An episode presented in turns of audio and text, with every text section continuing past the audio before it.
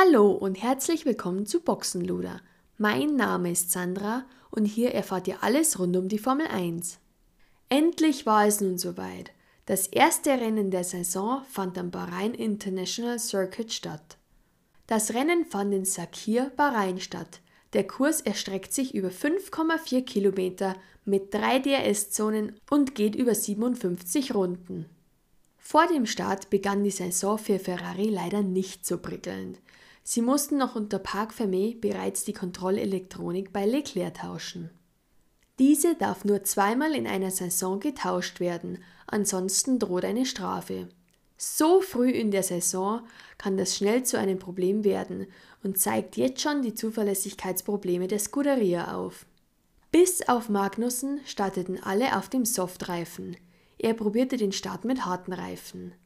Verstappen baute schon auf der ersten Etappe seine Führung aus und Charles Leclerc schaffte es beim Start Perez zu überholen.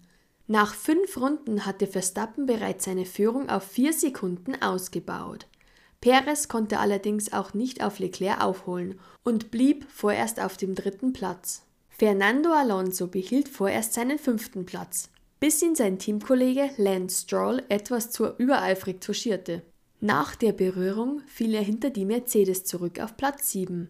Schlechter lief es am Start für den einzigen Deutschen im Feld, Nico Hülkenberg. Er verlor vier Plätze und fiel auf den 14. Platz zurück. Anschließend wurde er noch von Ocon touchiert und verlor einen Teil seines Frontflügels.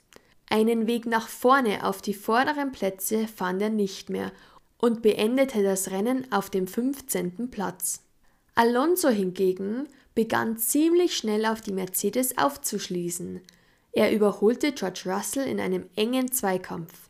Weniger Glück hatte leider Oscar Piastri bei seinem ersten Formel-1-Rennen. Er musste nach einem technischen Problem sein Fahrzeug abstellen, da er die Gänge nicht mehr wechseln konnte. Somit bedeutete das das Aus im ersten Rennen. Pechvogel des Tages war allerdings ein anderer, Esteban Ocon. Begonnen hat alles damit, dass Ocon zu weit vorne in seiner Startbox stand. Er bekam dafür eine 5-Sekunden-Strafe, die er beim nächsten Boxenstopp absitzen musste. Bei seinem nächsten Boxenstopp hielten die Mechaniker die Strafzeit nicht ein und legten zu früh los. Für dieses Fehlverhalten erhielt Ocon nochmals eine 10-Sekunden-Strafe. Beim nächsten Boxenstopp fuhr er auch noch zu schnell in die Boxengasse und bekam eine 15 Sekunden Strafe von der FIA. Kurz darauf stellte er das Fahrzeug in der Garage ab. Das hätte wohl auch Lando Norris besser tun sollen. Der Brite war während dem Rennen öfters in der Box als auf der Rennstrecke. Durch einen Fehler im Pneumatiksystem im McLaren musste er sechsmal in die Box und hatte somit keine Chance auf eine gute Platzierung, geschweige denn auf Punkte. Vor dem Rennen kündigte sich bereits bei Ferrari Zuverlässigkeitsprobleme an. Leider blieben diese im Rennen nicht aus. Charles Leclerc musste in Runde 41 das Fahrzeug abstellen, da er plötzlich an Motorleistung verlor. Ein bitteres Ende im ersten Rennen der Saison für Charles Leclerc. Sainz konnte das Rennen zwar beenden, allerdings ohne Chance auf einen Podiumsplatz. Im Long Run hatte Ferrari selbst gegen Aston Martin von Fernando Alonso keine Chance, was wahrscheinlich der größte Schockmoment für den Rennstall im gesamten Rennen war. Red Bull dominierte mit dem Doppelsieg und Fernando Alonso konnte sich über den Platz 3 freuen. Nach dem ersten Rennen kann man sagen, Red Bull besitzt das mit Abstand beste Fahrzeug der aktuellen Saison. Sie führten das Feld mit über 30 Sekunden Vorsprung an, Verstappen sogar mit 49 Sekunden vor dem drittplatzierten Alonso. Das war also fast eine Sekunde schneller in jeder gefahrenen Runde. In der heutigen Folge wurde Mercedes bis jetzt kaum erwähnt und das aus einem guten Grund.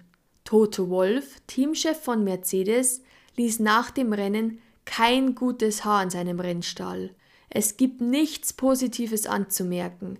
Es fehlt an Pace, es fehlt an Downforce, überall. Und dann geht natürlich gar nichts, kommentierte Toto Wolf das Rennen im Sky-Interview. Mercedes schmeißt nun sein Fahrzeugkonzept endgültig über Bord und will so schnell wie möglich ein komplett überarbeitetes Fahrzeug auf die Beine stellen.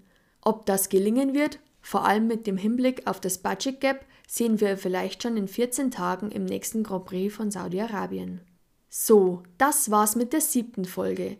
Ich hoffe, euch hat es genauso viel Spaß gemacht wie mir. Lasst gerne Kommentare da, abonniert meinen Podcast, sodass ihr zukünftig auf dem Laufenden bleibt und bis zum nächsten Mal.